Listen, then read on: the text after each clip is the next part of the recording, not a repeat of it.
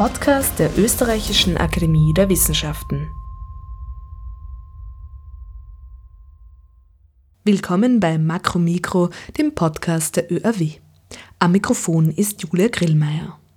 Man hört in Bezug auf die Corona-Pandemie oftmals, diese und jene Maßnahme müsste getroffen werden, solange es keinen Impfstoff gegen SARS-CoV-2 gibt. Eine Impfung, so scheint es, ist das Licht am Ende des Tunnels. Gleichzeitig betonen Medizinerinnen und Wissenschaftlerinnen aber, einen Impfstoff zu entwickeln ist keine einfache Aufgabe und es braucht Zeit. Ich durfte für diese Ausgabe von Makromikro nochmals mit dem Mikrobiologen und Science Buster Martin Moder telefonieren, der genau erklären kann, wie die Entwicklung eines Impfstoffs gegen SARS-CoV-2 denn vonstatten geht, was daran genau so lange dauert und wie man derzeit versucht, diesen Prozess zu beschleunigen. Dabei wird unter anderem eines klar. Es wird nicht an einem Impfstoff gegen Corona gearbeitet sondern hunderte Projekte haben sich dieser Aufgabe angenommen. Impfstoff ist nicht gleich Impfstoff und verschiedene Wege könnten zu einem gewünschten Ergebnis führen. Vielen, vielen Dank, dass du dir nochmal Zeit nimmst für den ÖRW-Podcast. Wir haben ja das letzte Mal gesprochen über Corona-Mythen und auch in deiner Rolle als Science Buster, also wie man solche Corona-Mythen entkräften kann, wenn an denen tatsächlich nichts dran ist und welche man vielleicht ein bisschen näher anschauen muss. Heute wollen wir ja über das Thema Impfung sprechen in Bezug auf Corona. Ähm, auch etwas, wo ganz viele Informationen herumgeistern, sage ich jetzt mal. Und ich freue mich schon total, da so einen klärenden Faden auch, auch reinzubekommen, auch wenn es natürlich ein, ein komplexes Thema ist. Und du hast vorgeschlagen, dass wir beginnen, mal um überhaupt dann über die Impfstoffe und über mögliche Formen der Impfung zu sprechen, dass wir äh, starten könnten mit der Immunreaktion. Also quasi um dahin zu kommen, uns zu fragen, wie wirkt ein Impfstoff überhaupt? Zuerst einmal zu fragen, wie reagiert unser Immunsystem überhaupt auf diesen Virus beziehungsweise die Infektion durch den Virus? Und das ist eine großartige Idee. Magst du da gleich loslegen? Sehr, sehr gern. Es ist grundsätzlich, was eine Impfung erreichen möchte, ist ja eigentlich, dass sie das, was ein, bei einer Krankheit passiert, möglichst gut simuliert, aber ohne dass man dabei krank wird. Das heißt, es, es ist irgendwie so fast schon ein leichter Widerspruch, in Wirklichkeit aber ein Balance sagt, was kann ich von der Krankheit eigentlich jetzt dem Körper geben, ohne dass die Person deswegen jetzt krank wird oder zumindest nicht arg krank wird. Ähm, das heißt, man kann sich mhm. mal, damit man diese ganzen Impfstoffe einordnen kann und sagen kann, gut, jetzt weiß ich, was der Impfstoff eigentlich bezwecken soll und wie er funktioniert und was sein Ziel ist, kann man sich einmal anschauen, was denn eigentlich passiert, wenn unser Körper selbst direkt auf die Krankheit reagiert, direkt auf das Virus. Mhm. Und mhm. diese Immunantwort, die kann man eigentlich in zwei grobe Kategorien einteilen. Da gibt es einmal die angeborene Immunantwort und dann die erlernte Immunantwort. Ja, also beide haben Vor- und Nachteile. Es ist jetzt nicht so, als wäre die eine besser oder die andere schlechter. Ähm, das angeborene Immunsystem, das hat den Vorteil, das ist ready to go, also das muss nichts mehr zusätzlich machen, das kann sofort loslegen. Ist aber nicht sehr spezifisch jetzt zum Beispiel auf neue Viren. Ja, also da gibt es verschiedene Mechanismen. Zum Beispiel äh, wenn das Virus uns infiziert, ja, dann dringt das ja in unsere Zellen ein und da ist es ja eigentlich ziemlich versteckt vor dem Immunsystem. Ja, das heißt, wenn das Virus schon mal in den Zellen drin ist, kann ich eigentlich nicht viel machen, indem das Immunsystem es patrouilliert zwischen den Zellen. Aber das angeborene Immunsystem hat trotzdem noch Dinge, die es tun kann. Äh, nämlich da gibt es zum Beispiel so Zellen, die heißen zytotoxische T-Zellen, sagt man dazu. Äh, früher hat man auch oft gesagt T-Killerzellen. Äh, ich glaube, das hat sie aufgehört, weil die Studenten das so lustig gefunden haben. Ha, Tequila-Zellen und, und an Party denken. Aber die patrouillieren zum Beispiel von Zelle zu Zelle und schauen, ob diese Zelle infiziert ist. Also unsere Körperzellen. Mhm. Ja. Und wenn die Zelle infiziert ist, dann zwingt diese Tequila-Zelle die, Zelle zum die, die, die Körperzelle zum Selbstmord. Ja, das heißt, die fordert sich auf, vernichte dich jetzt selbst, weil du bist infiziert. Und das kann sie deswegen machen, weil unsere Körperzellen ständig an ihrer Oberfläche kleine Stückchen von dem präsentieren, was in ihrem Zellinneren passiert. Das heißt, wenn jetzt ein Krankheitserreger, und das muss kein Virus sein, das kann ein Bakterium auch sein, in unsere Zellen eindringt, dann schnappt sich unsere Zelle kleine Stücke davon, streckt es an die Oberfläche und sagt, schaut, schaut was ich habe, liebes Immunsystem. Äh, ist das gefährlich? Wenn ja, bringe ich mich selber um, versprochen. Ja, also das ist zum Beispiel einer der Mechanismen von diesem angeborenen Immunsystem und das kann sofort loslegen. Aber das reicht oft nicht aus, dass damit schon die Krankheit besiegt wird. Und auch nicht jede Form von Impfung kann dieses angeborene Immunsystem stimulieren. Mhm. Was eine zentralere Rolle bei Impfungen spielt, und da wird es jetzt bei vielen klingeln, das ist vor allem ein Aspekt des erlernten Immunsystems, nämlich die Antikörper. Über Antikörper wird ja viel geredet, Antikörpertests etc. Mhm. Also Antikörper, was ist das eigentlich? Ähm, sind eigentlich nichts anderes als Proteine, also Eiweißmoleküle. Und die haben zumindest die späteren reifen Stadien so eine Y-förmige Form. Ja? Und diese Antikörper können sehr spezifisch an ganz bestimmte Krankheitserreger binden. Sie können lernen, die zu erkennen und dann sitzen sie da mal drauf und machen gar nichts. Äh, diese Antikörper haben jetzt aber zwei Funktionen, grob gesagt. Ja. Also das ist jetzt alles sehr vereinfacht, weil das Immunsystem ist in Wirklichkeit so kompliziert, dass es eh keiner aushält. Aber, aber sagen wir jetzt, zwei zentrale Funktionen dieser Antikörper sind auf der einen Seite, sie können, äh, man sagt dazu opsonisieren, auf Deutsch sagt man manchmal beflaggen. Das bedeutet, sie setzen sich auf den Krankheitserreger drauf, das Virus zum Beispiel, ja, sie erkennen den, binden daran und dann, und deswegen der Name beflaggen, äh, ist es wie so ein kleines Fähnchen, das dann da drauf steckt und anderen Immunzellen signalisiert, da ist eine Gefahr, das bitte vernichten. Ja, das heißt, das lockt dann andere Immunzellen an, zum Beispiel so, so Fresszellen, die dann einfach das Virus auffressen. Oder es lockt auch wieder andere Zelltypen an, die dann so antimikrobielle Substanzen ausschütten und das ist eine der Fähigkeiten, die diese Antikörper haben. Die andere Fähigkeit, und die spielt wahrscheinlich bei Impfungen die zentralere Rolle, ist, sie können direkt dadurch, wenn sie den Krankheitserreger binden, direkt dadurch ihn neutralisieren. Insofern neutralisieren, dass er dann nicht mehr in unsere Zellen eindringen kann. Man kann sich das so mhm. vorstellen, damit, damit das Coronavirus in unsere Zellen kann, muss es ja mit einem seiner Oberflächenproteine, das nennt sich ein Spike-Protein, weil es halt wie ein Stachel aus ihm herausragt, muss es an einen Rezeptor bei unseren, äh, bei unseren Zellen binden und dann kann es rein. Das ist quasi die Eintrittspforte. Aber wenn jetzt genau auf diesem Stachel bereits ein Antikörper drauf pickt, dann kommt es nicht mehr in unsere Zellen. Und diese Antikörper, mhm, die nennt man dann mhm. neutralisierende Antikörper.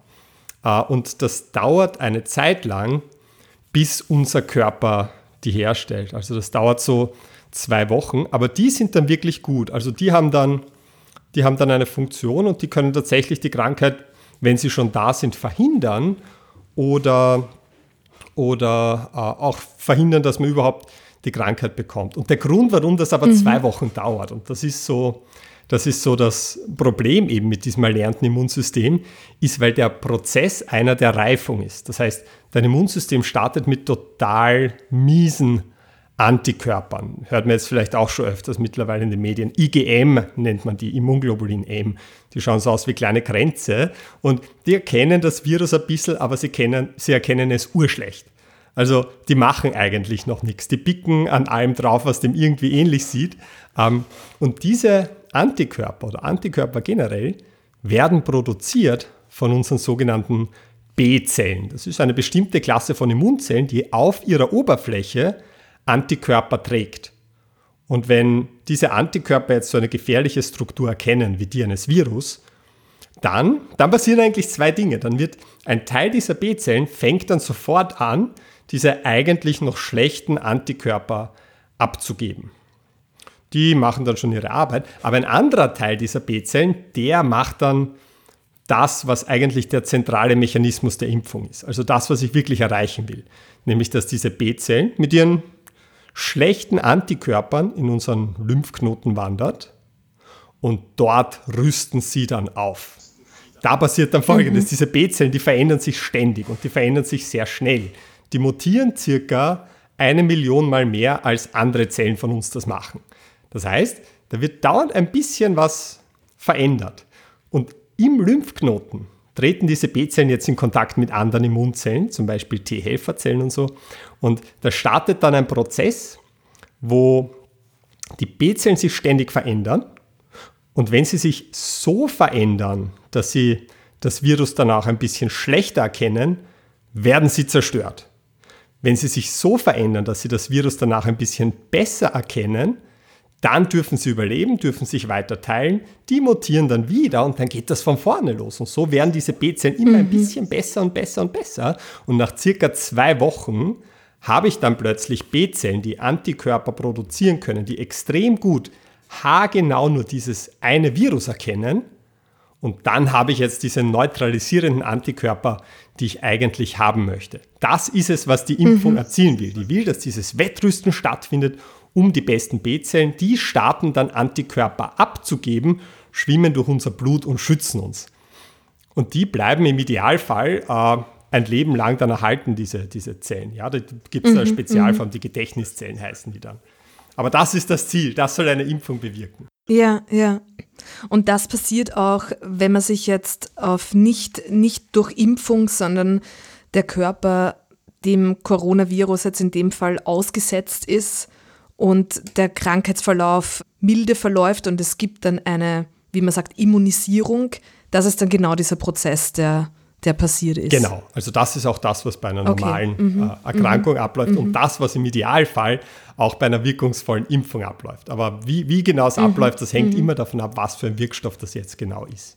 Ja, das ist spannend, weil man denkt immer an Immun, ja oder nein, aber dass das doch auch ein gradueller Prozess sein kann, ist interessant. Ja, total. Wie ist es denn mit der Entwicklung von, von Impfstoffen? Man hört auch immer, man arbeitet an einem Impfstoff. Man arbeitet an über 100. Ich nehme an, auch da gibt es unterschiedliche Herangehensweisen und die können wahrscheinlich auch unterschiedlich zu diesem Ziel der Immunisierung kommen. Ja, absolut. Also es sind über 100 Impfprojekte gemeldet, an denen momentan gearbeitet wird. Und eigentlich alle Arten von Impfstoff, die man sich vorstellen kann, werden dabei mhm. ausprobiert. Und, und, und grob kann man es eigentlich in drei Arten von Impfstoff einteilen. Das eine ist äh, der sogenannte Totimpfstoff. Ähm, ist ein, ein, ein äh, ja, problematischer Name, man hätte es anders nennen sollen in ja. Wirklichkeit, weil Leute haben eh schon so ein bisschen ein Imageproblem, wenn es um Impfstoffe gibt. Aber der Grund ist einfach der, dass du spritzt da jetzt kein lebendes Bakterium oder so oder kein intaktes Virus, man sagt auch salopp oft bei Virus oft, das lebt noch oder das ist jetzt tot. Nomenklaturtechnisch nicht ideal, weil halt Viren nie wirklich gelebt haben, aber, aber man sagt es trotzdem, sei es drum. Ich, ich sage das nur vorweg, dass mich keiner schimpft. Mhm, mhm, Der Totimpfstoff ist die einfachste Form von Impfstoff, die man herstellen kann. Wird heute auch oft verwendet, also zum Beispiel gegen Grippe, Kinderlähmung, Keuchhusten, das sind alles Totimpfstoffe. Hat wie jede andere Form von Impfstoff Vor- und Nachteile. Einer der großen Vorteile ist, es ist halt wirklich einfach herzustellen. Und deswegen ist man da auch schon relativ weit. Aber vielleicht, um das gleich an einem konkreten Beispiel aufzuhängen, da ist vor ein paar Wochen eine Arbeit erschienen von so einem Totimpfstoff, den man in Peking hergestellt hat. Äh, das ist eigentlich ganz simpel. Was man da gemacht hat, ist einfach das Virus in Zellkultur, menschlichen Zellen heranzuzüchten. Dann reinigt man das Virus auf, dann zerstört man das Virus. Da gibt es Substanzen, die man normal immer verwendet, um Viren zu inaktivieren, die sind auch sehr sicher. Und dann habe ich schon so kleine Virusfragmente, kleine Virusstückchen, die ich eigentlich mhm. schon jemanden impfen könnte. Das Problem ist, wenn das jetzt nur so kleine Proteinfragmente sind, dann ist es keine Gefahr im eigentlichen Sinn. Ja, also das wäre unserem Immunsystem eigentlich relativ wurscht kommen da halt ein paar Proteine ins Blut. Ja, das, das heißt, das ist wieder dieses zweischneidige Schwert. Es muss möglichst nah an der echten Erkrankung sein, dass das Immunsystem reagiert. Aber, mhm. aber bei Totimpfstoffen wendet man da einen Trick an, nämlich man gibt so Wirkverstärker dazu, die nennt man so Adjuvantien, hört man vielleicht auch manchmal. Ähm, das sind Substanzen, die gut, es gibt mehrere Adjuvantien, es gibt welche, die helfen jetzt diesen Dingen äh, in uns einzudringen. Es gibt aber auch welche, die dafür verantwortlich sind, Immunzellen anzulocken.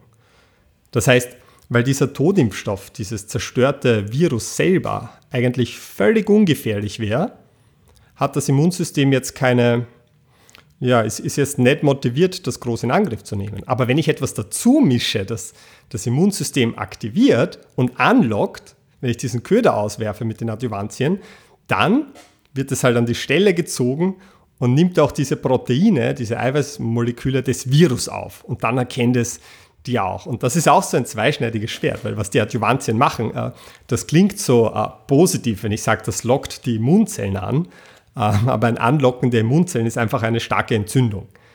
Äh, das mhm, bedeutet, mhm. wir, wir, glauben oft, wenn wir eine Impfung bekommen, und das ist dann immer ein Todimpfstoff, wenn das passiert, wenn wir eine Impfung bekommen und äh, dann schwillt uns so der Arm ein bisschen an und dann tut der Arm so zwei Tage ein bisschen weh, wenn ich die Schulter hebe oder so, dann glauben wir immer, ah, das ist eine blöde Nebenwirkung, wäre gut, wenn man da was entwickelt, dass das nicht gibt.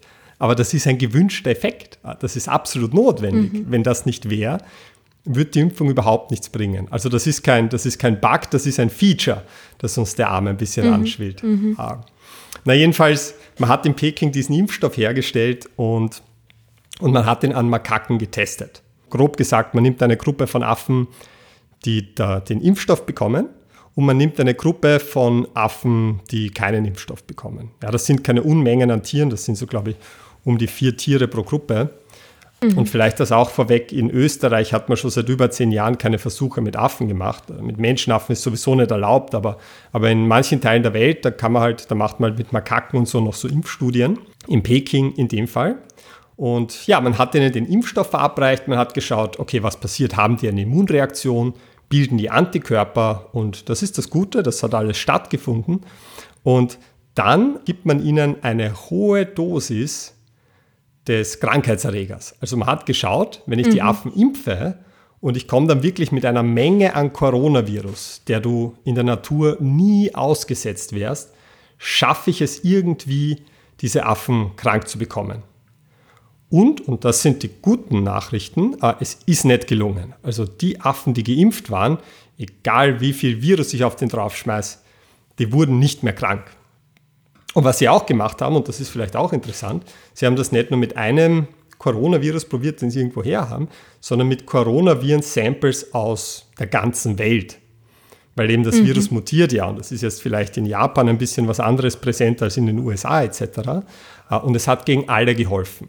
Okay. Das, das sind schon mal gute Nachrichten. Aber diese Todimpfstoffe sind eben wirklich eine, eine, eine alte Form von Impfstoff und auch keine ganz unproblematische. Mhm. Äh, einfach mhm. deswegen, weil sie eben das, was bei der wirklichen Erkrankung passiert, das machen sie nur sehr unvollständig nach. Mhm. Ja, weil ich musste halt viel tricksen, damit das Immunsystem überhaupt reagiert. Und das ist dann immer eine Gefahr, dass vielleicht nicht nur so neutralisierende oder nur, also es werden nie nur neutralisierende Antikörper gebildet, aber dass zusätzlich vielleicht sogar etwas gebildet werden könnte, das man infektionsverstärkende Antikörper nennt.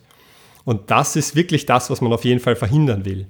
Weil äh, es kann zum Beispiel passieren, dass die Antikörper so funktionieren, dass sie zwei Immunzellen anlocken, aber nicht so gut ihre Funktion erfüllen, dass die Immunzellen die dann vernichten, sondern ich helfe umgekehrt einfach dem Virus dabei, die Immunzellen zu infizieren. Mhm. Äh, sowas kann auch passieren. Und da, da hat sich bei Vorversuchen äh, bei der, bei der SARS-Impfung hat sich gezeigt, dass sowas da durchaus passieren könnte. Also SARS 2002 eine große Coronavirus-Pandemie eigentlich auch verursacht, die man zum Glück schnell in den Griff bekommen hat. Aber auf sowas muss man aufpassen und deswegen ist die Entwicklung auch so schwer. Das heißt, in jedem Fall muss der Körper in irgendwie zumindest stimuliert oder simuliert so eine Infektion durchmachen, damit eben das Immun System angeregt wird. Und diese Totimpfstoffe sind eine Möglichkeit, ähm, das anzuregen, ohne dass die Krankheit vollständig ausbricht. Aber es ist immer so eine Balance. Genau. Mo mhm. Modernere Impfstoffe gehen da schon ein bisschen äh, näher in die Richtung zum Teil vom richtigen Virus. Da hat man oft dann auch einen besseren Immunschutz. Äh, da gibt es dann halt so Lebendimpfstoffe zum Beispiel, was ein äh, ja, angenehmerer Name ist, sind auch viel in Verwendung. Also Mumps, Masern, Röteln oder gegen. Rotaviren mhm. und Windpocken wird sowas gegeben. Ähm, da gibt es verschiedene Arten, wie man das macht. Eigentlich die, die ältere Art ist, man sagt einfach, man nimmt das Virus, wie es ist. Ja, ich nehme jetzt das Coronavirus und ich infiziere jemanden damit, aber ich nehme vorher die Teile aus seiner Erbinformation heraus, die es sind, die eigentlich krank machen. Mhm. Ja, bei, bei, Bakterien wäre das zum Beispiel, äh, ich nehme das Bakterium und ich nehme jetzt das, dieses Toxin heraus, das Gen für das Toxin, das jetzt die Symptome verursacht. Und dann habe ich schon einen Lebendimpfstoff. Ja. Bei, einem, bei einem Virus, da hast du auch verschiedene Virulenzfaktoren, nennt man das in der Virologie, äh, wo man weiß, wenn ich die herausnehme, dann kann sie das Virus zwar noch vermehren, wenn sie das Virus vermehrt, da springt das Immunsystem immer ordentlich an, aber es macht eigentlich nicht krank. Das sind dann so abgeschwächte Viren, attenuierte Viren, sagt man. Ja. Ist auch nicht ganz unproblematisch, weil da gibt es eine sehr geringe, aber doch mögliche Gefahr, dass das Virus vielleicht wieder irgendwie zurückmutieren könnte, vielleicht in seine ursprüngliche Form. Ist aber unwahrscheinlich. Mhm, ähm, mhm. aber, aber es gibt auch es gibt auch modernere Formen von Lebendimpfstoffen und an dem wird zum Beispiel auch gearbeitet in Deutschland. Äh, und, und da nimmt man sogenannte Vektorviren. Das ist ein besonders cooles System. Das okay. ist eigentlich schon fast, das ist eigentlich schon fast Schummeln, weil ich will ja, ich will ja einen Impfstoff, der gezielt auf das Coronavirus geht. Und nicht nur irgendwo aufs Coronavirus, weil ich könnte ja Antikörper bilden, die quer um das Virus binden, aber ich weiß ja vorweg, wie das Virus in uns reinkommt. Mhm. Und ich weiß, ich will vor allem Antikörper, die an dieses Spike-Protein binden, mit dem es in unsere Zellen eintritt. Weil die wären dann wahrscheinlich neutralisierend. So, jetzt mache ich folgendes. Äh, ich nehme ein vollkommen harmloses Virus, das gut etabliert ist, von dem man weiß, dass es keine Krankheit verursacht. Ja, Vaccinia zum Beispiel ist so ein Virus, das oft verwendet wird, äh, ist auch das, was in äh, diese deutsche Gruppe in Marburg verwendet mhm. für für, als Impfvirus. Und in dieses Virus hinein stecke ich jetzt die Erbinformation für dieses Spike-Protein. Und dieses harmlose Virus hat dann auch auf seiner Oberfläche dieses Spike-Protein sitzen. Das heißt, unser Immunsystem erkennt das, das ist was Fremdes, baut eine Abwehr dagegen, obwohl es eigentlich nur ein total harmloses Virus ist, dem ich mhm. quasi eine Brille und ein Schnauzbart aufgemalt habe und sagst, schau, so schaut das Coronavirus aus, bitte dagegen eine Immunantwort. Äh, das heißt, ich verkleide einfach das harmlose Virus als das gefährliche Virus. Das ist viel sicherer und das finde ich irrsinnig cool. Was ist da der Nachteil? Das dauert lang zu entwickeln, bis man das heraus hat.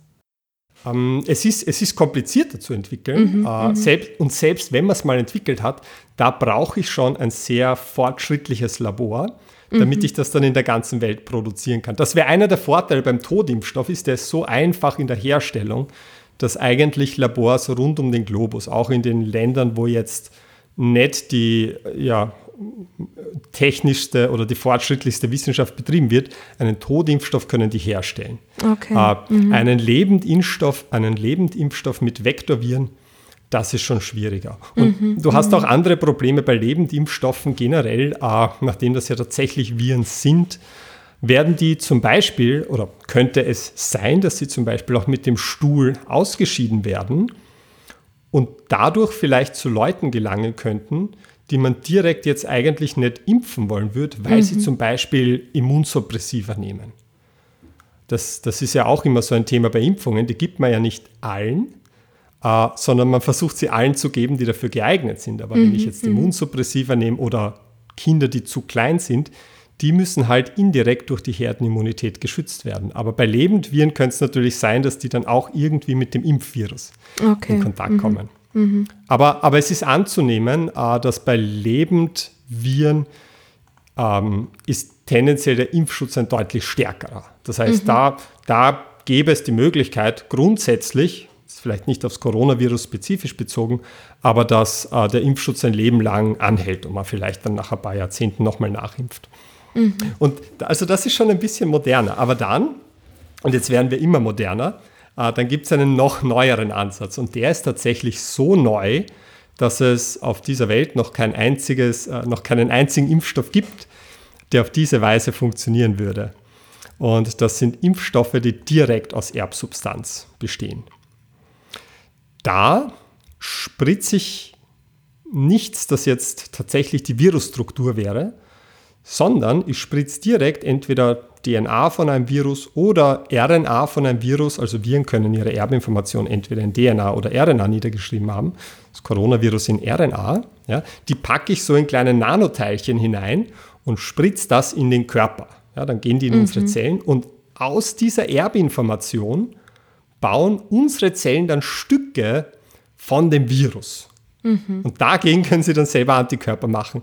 Das ist, äh, das, äh, das ist insofern sehr praktisch, weil ich, und da würde man wieder, also man würde nicht die Erbinformation vom gesamten Virus spritzen, ja, sonst ja. wäre ich erst recht krank, sondern wahrscheinlich wieder nur dieses Spike-Protein. Äh, oder wo auch, wogegen ich halt die Antikörper haben will. Und, und das hat viele Vorteile. Eigentlich zwei große Vorteile, glaube ich, kann man sagen. Der eine ist, ich kann mit der Entwicklung beginnen, sobald die Erbinformation des Virus bekannt ist. Ja, das heißt, ich muss nicht aufwendig jetzt Verfahren entwickeln, das Virus heranzuzüchten, das Virus sicher abzutöten oder sonst was. Ich kann in dem Moment, wo ich am Computer die aufgeschlüsselte Erbinformation des Virus habe, was wir seit Jänner haben, damit anfangen. Mhm. Hat man auch. Und, und wenn, das, wenn das dann tatsächlich funktioniert, äh, das wäre dann auch eine Art, die industriell extrem schnell produzierbar wäre. Okay.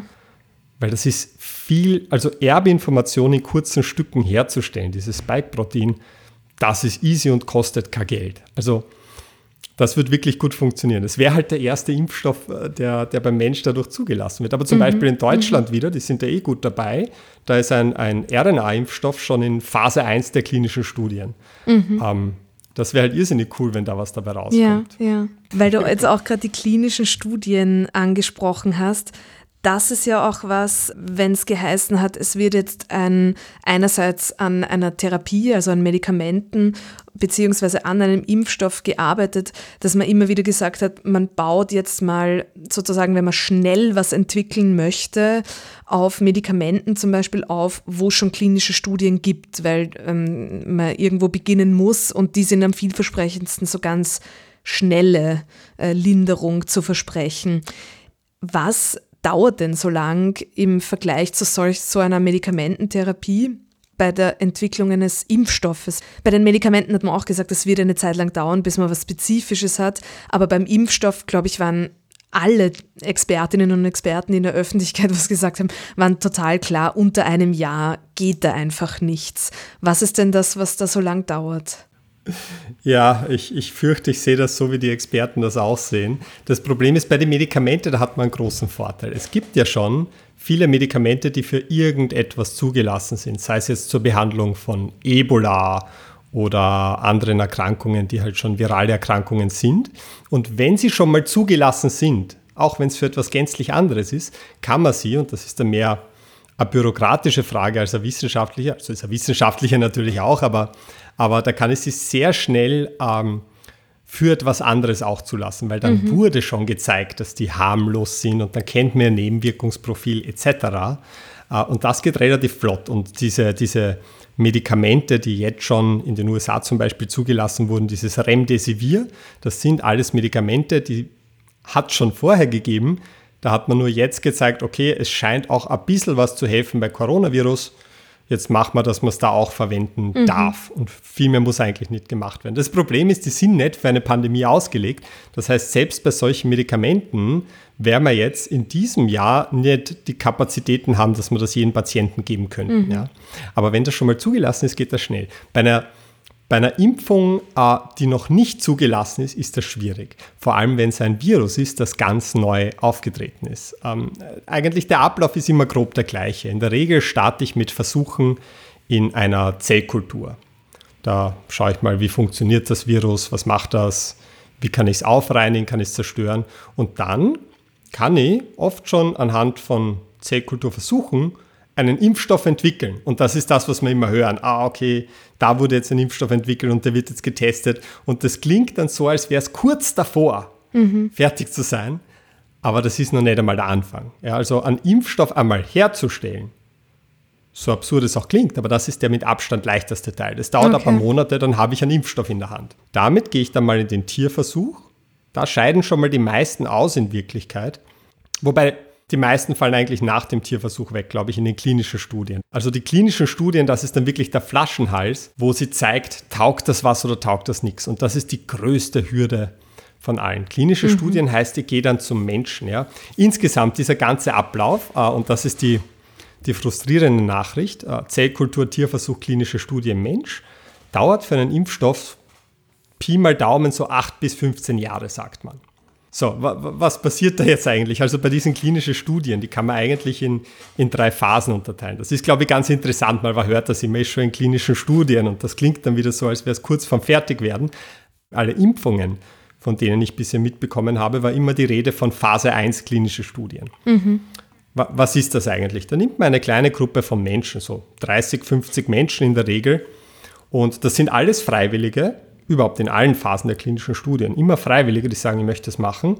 Ähm, und die Phase 1, die nennt man oft so Proof of Principle untersuchen, also quasi so äh, ein, ein genereller Nachweis, ob das überhaupt funktionieren kann. Da gibt man das den Leuten und da schaut man mal, ist die Dosis eigentlich wirksam? Ja, das heißt, wenn ich denen das gebe, in der Dosis, die man ausgerechnet habe, findet eine Immunantwort statt. Ja, entwickeln mhm. die Antikörper? Sind diese Antikörper neutralisierend? Also können die das Virus wirklich verhindern? Äh, bei Lebendimpfstoffen zum Beispiel schaue ich darauf, scheiden die das Virus auch aus? Das ist ja auch nicht bei jeder Form äh, von Lebendimpfstoff so. Und generell macht man das einmal, um zu schauen, zum einen immer, ist das sicher, tritt eh nichts auf, was man nicht haben will. Und auch um ein bisschen nachzujustieren, muss ich irgendwas anpassen für die größeren Studien, der Phase 2. So, die Phase 1, das dauert in der Regel ein bis eineinhalb Jahre. Mhm. Dann ist meistens die Phase 1 abgeschlossen. Dann geht es erst richtig los. Dann geht man in die Phase 2. Ah, da nehme ich schon ein bisschen mehr Leute, so 200 bis 400 im Groben. Das nennt man dann oft die Dosisfindung. Das heißt, da versuche ich herauszufinden, wie muss ich impfen. Nicht nur, wie viel muss ich impfen, sondern auch, welches Impfschema ist am effektivsten? Weil es ist ja oft so bei Impfungen, da gebe ich ja nicht eine Impfung und tschüss baba, sondern da gebe ich eine Impfung und dann eine Zeit später impfe ich nochmal nach mhm. und danach ist der Impfschutz stabil und stark und das findet man dann meistens in der Phase 2 heraus. Ich, ich, ich schaue dann auch schon genauer hin, gibt es irgendwelche Nebenwirkungen? Ja, also man monitort das extrem präzise. Also alles, was man messen kann an diesen Leuten, misst man. Und man testet auch schon ein bisschen aus, was ist der Einfluss vom Alter, vom Geschlecht, weil es kann zum Beispiel sein, dass ältere Leute, deren Immunsystem nicht mehr so stark ist, äh, eine höhere Impfdosis brauchen zum Beispiel. Und das schaut man sich da auch an. Mhm, Dauert in der mhm. Regel nochmal ein bis eineinhalb Jahre. So, jetzt haben wir es geschafft zur Phase 3 der klinischen Studien. Und da nehme ich gleich vorweg, die dauert normalerweise bis zu vier Jahre. Mhm. Und da nimmt man Größenordnungen 3000, 10.000 Menschen, wieder alles Freiwillige. Und das nennt man auch oft die Zulassungsstudie. Da schaue ich dann wirklich, was ist jetzt so das Nutzen-Risikoprofil. Mhm. Äh, Im Prinzip laufen die so ab. Im Prinzip laufen die so ab. Ich nehme diese tausenden Menschen, die Hälfte davon impfe ich, die andere Hälfte impfe ich nicht, beziehungsweise ich tue nur so, als würde ich impfen, äh, weil sie sonst ja Placebo kontrolliert, ja, damit die ja. halt nicht glauben, sie sind irgendwie anfälliger. So, und jetzt warte ich. Ja, jetzt sind ein paar tausend geimpft, ein paar tausend nicht geimpft. Und jetzt mache ich ja mal gar nichts. Jetzt schicke ich die nach Haus. Und jetzt warte ich. Also die werden natürlich auch gemonitort.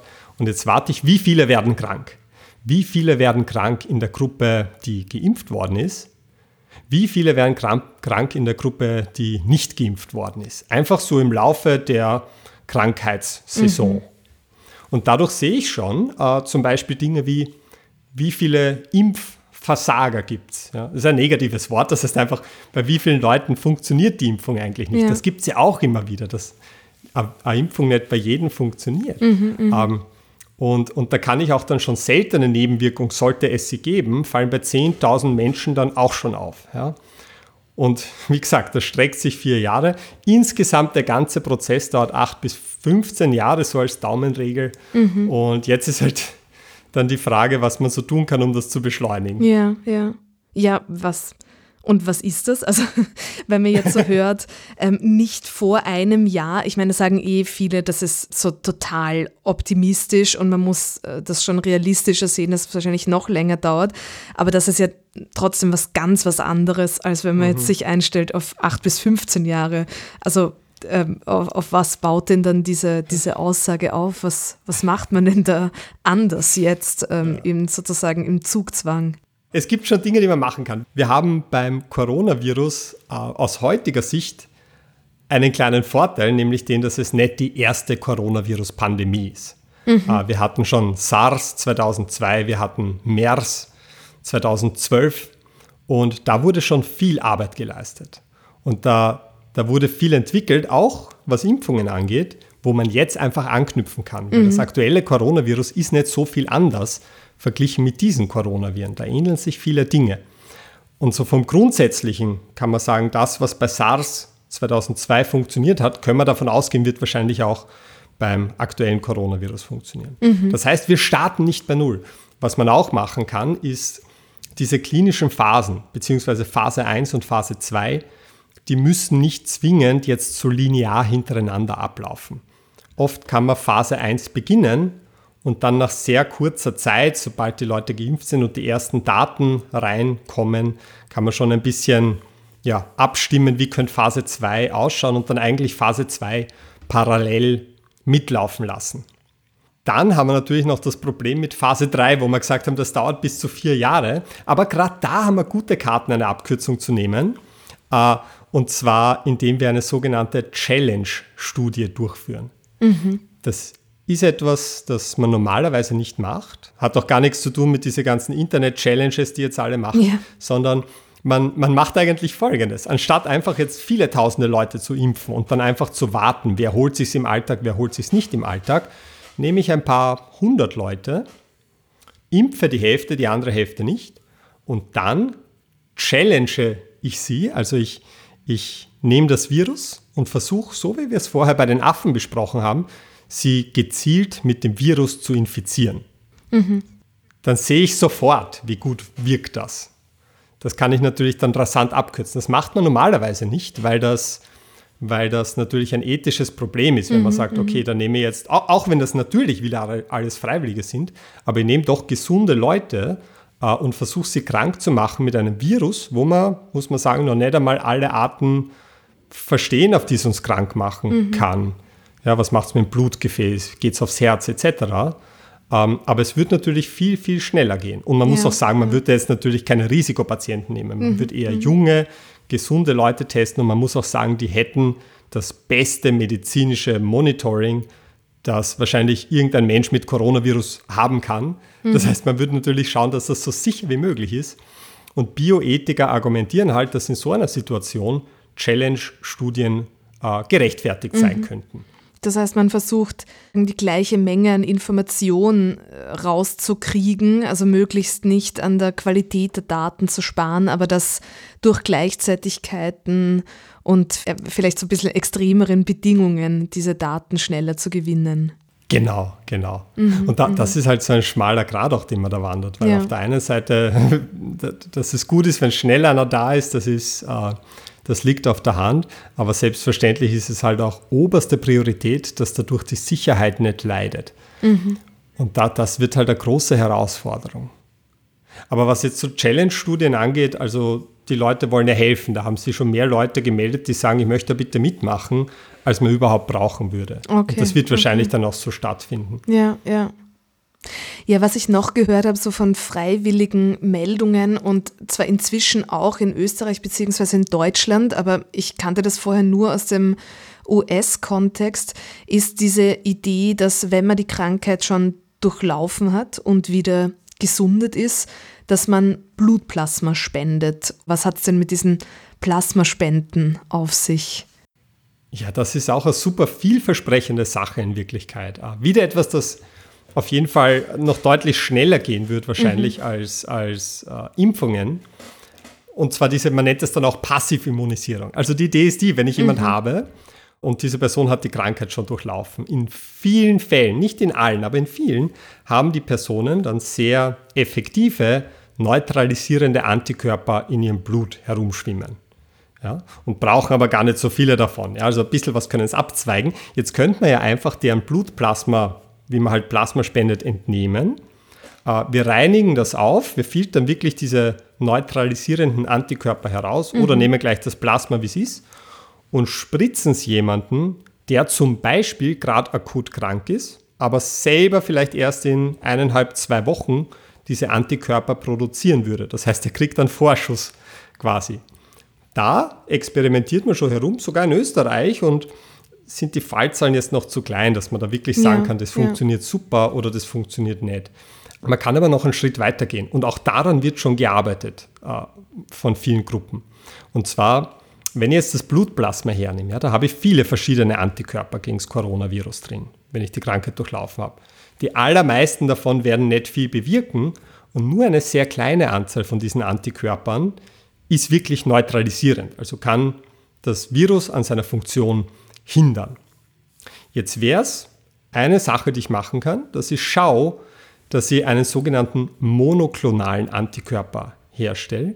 Das bedeutet ein Antikörper, der nur von einer einzigen Art von B-Zelle produziert worden ist. Das wäre dann immer der exakt gleiche Antikörper, der zum Beispiel genau an der Stelle vom Spike-Protein bindet, wo es notwendig ist, dass das Virus nicht mehr funktioniert. Mhm. Und sowas stellt man dann, da bräuchte man die Plasmaspender nicht mehr, sowas stellt man dann im Labor her. Weil ich meine, es kann auch nicht die Lösung sein, wenn das jetzt eine Pandemie ist, die um die Welt geht, dass da jeder, der schon mal die Krankheit gehabt hat, dann alle drei Wochen abzapft wird mhm. mit Plasma, ist keine gute Lösung langfristig. Ja. Nein, aber so ein monoklonaler Antikörper, äh, da nehme ich eine B-Zelle. Ja, also ich, ich entnehme B-Zellen, meistens nicht aus Menschen, sondern zum Beispiel aus Mäusen, denen man, sagen wir, das, das Spike-Protein gespritzt hat zum Beispiel. Man kann, vielleicht, vielleicht exerziere es gleich an dem Beispiel durch. Man kann zum Beispiel Mäuse nehmen, man kann die sogar ausstatten mit menschlichen B-Zellen, also diese Antikörper produzierenden Zellen. Und dann kann man denen das Protein spritzen, gegen das man Antikörper haben möchte. Mhm. Das Spike-Protein in dem Fall. Dann fangen diese Mäuse an, die Antikörper zu produzieren. Irgendwann sind auch Neutralisierende dabei und dann entnehme ich die B-Zellen dieses Tieres. Und dann startet die große Aufgabe. Jetzt möchte ich nur die B-Zellen, und das werden gar nicht viele sein, die in der Lage sind, das Virus genau da zu binden und zu neutralisieren, wo ich möchte. Das heißt, ich muss die vereinzeln und wenn es mir gelingt, diese B-Zelle zu finden, dann habe ich noch immer nicht gewonnen, weil mhm. dann hätte ich jetzt an sich eine Zelle, die mir permanent diesen Antikörper produziert. Das wäre super. Mhm. Aber B-Zellen, die können sie nicht selber, die überleben nicht lang in Wirklichkeit. Die sterben relativ flott ab, die können sie nicht ewig teilen. Äh, das heißt, ich muss diese B-Zelle dann irgendwie unsterblich machen. Und da gibt es einen Trick, für den hat es einen Nobelpreis sogar gegeben, nämlich ich fusioniere die B-Zelle mit einer Krebszelle. Mhm. Krebszellen sind unsterblich und das klingt jetzt total gefährlich und arg, aber das ist eine Routinemaßnahme in der Molekularbiologie, wenn ich eine Zelle unsterblich machen kann, eine einfache Möglichkeit ist, ich fusioniere es mit einer Krebszelle. Deswegen ändern sich ja nicht die Antikörper, die die Zelle jetzt abgibt, aber die Zelle kann ich dann heranwachsen lassen im Labor, die kann ich dann an Labore rund um den Globus schicken, die können die weiter heranzüchten und die produziert permanent diese Antikörper, die ich dann einfach nur abfiltrieren muss und daraus dann eigentlich schon einen monoklonalen Antikörper herstellen kann, der gezielt das Virus bindet und neutralisiert. Mhm, sehr also, interessant, ja. ja. Genau, und daran wird auch gearbeitet und da macht man auch große Fortschritte. Also diese mhm, passive mhm. Immunisierung, im Gegensatz zur Impfung hilft mir die auch, wenn ich jetzt ungeimpft bin und akut krank bin. Oder man kann es theoretisch auch vorsorglich nehmen, dass ich sage, ich spritze mir den Antikörper, der bleibt dann ein paar Wochen äh, in meinem Blut und schützt mich das schon, vielleicht nicht vollständig, aber zumindest ein Stück weit vor der Erkrankung. Das mhm. sind so die Ansätze, wo man sagt, da könnte sich schneller was tun, als dass man jetzt acht bis 15 Jahre auf einen Impfstoff warten müsste. Ja, ja. Ja, spannend. Also das Blutplasma, wenn man das so, sozusagen direkt diese Plasmaspende, das hat einen Vorteil, dass man noch nicht so ganz verstehen muss, was da hilft, aber es hilft, weil der Körper das selbst schon mal schon, schon mal erzeugt, diese Antikörper, und die monoklonalen werden dann die, die nächste Stufe, wo man das dann schon wirklich quasi extrahiert hat und designt hat. Genau. Mhm, mhm. Und vielleicht noch abschließend gefragt, wie würdest du denn einschätzen, wie sich das jetzt weiterentwickelt? Also wird da jetzt einfach von ganz vielen Seiten an etwas gearbeitet und das kommt dann eventuell in einem Produkt zusammen, auf das man sich dann einigt? Oder denkst du, wird da einfach auch ganz viel gleisig gefahren werden, sozusagen, um das in den Griff zu kriegen? Also es wird sicher viele Lösungen hintereinander geben. Mhm. Es wird jetzt nicht sein, wir lehnen uns zurück und isolieren uns, bis der Impfstoff da ist. Äh, es werden die Medikamente in Wirklichkeit, so wie es jetzt momentan ausschaut, auch nicht die großen Game Changer sein. Mhm. Also das Remdesivir zum Beispiel, das hat jetzt bei den kleinen Studien, die man gemacht hat, man sieht zum Beispiel, das wirkt, aber es ist nicht so, als man, man, hat nicht zeigen können, dass weniger Menschen dadurch sterben. Man hat nur zeigen können, dass die, die gesund werden, ein bisschen schneller gesund werden. Mhm. Ähm, das heißt, nur weil man einen Effekt beim Medikament misst, darf man nicht glauben, dass man jetzt sagt, ah, wir haben ein Medikament, jetzt, ja. Äh, jetzt können wir uns zurücklehnen, sondern das ist meistens halt eine leichte Linderung für einen gewissen Prozentsatz äh, der Erkrankten. Äh, aber ich glaube schon, dass in Kombination mit so Dingen wie monoklonalen Antikörpern oder Blutplasmaständen plus Medikamente sie doch einiges tun können. Wobei das natürlich selber schwer einschätzen kann, weil ich ja jetzt nicht beteiligt bin an der Entwicklung der Impfstoffe. Ja, Was die meisten, die beteiligt sind äh, an der Impfstoffentwicklung, schon sagen, und das glaube ich Ihnen auch einfach mal, ist, dass es sich nicht vermeiden lassen wird, dass es, und sind ja eigentlich gute Nachrichten, zumindest zu Beginn mehrere verschiedene Impfstoffe geben wird. Mhm. Und zwar nicht nur deswegen, weil halt da jetzt viele dran arbeiten und jeder sein Produkt irgendwie demonstrieren möchte, sondern auch einfach ganz pragmatisch deshalb,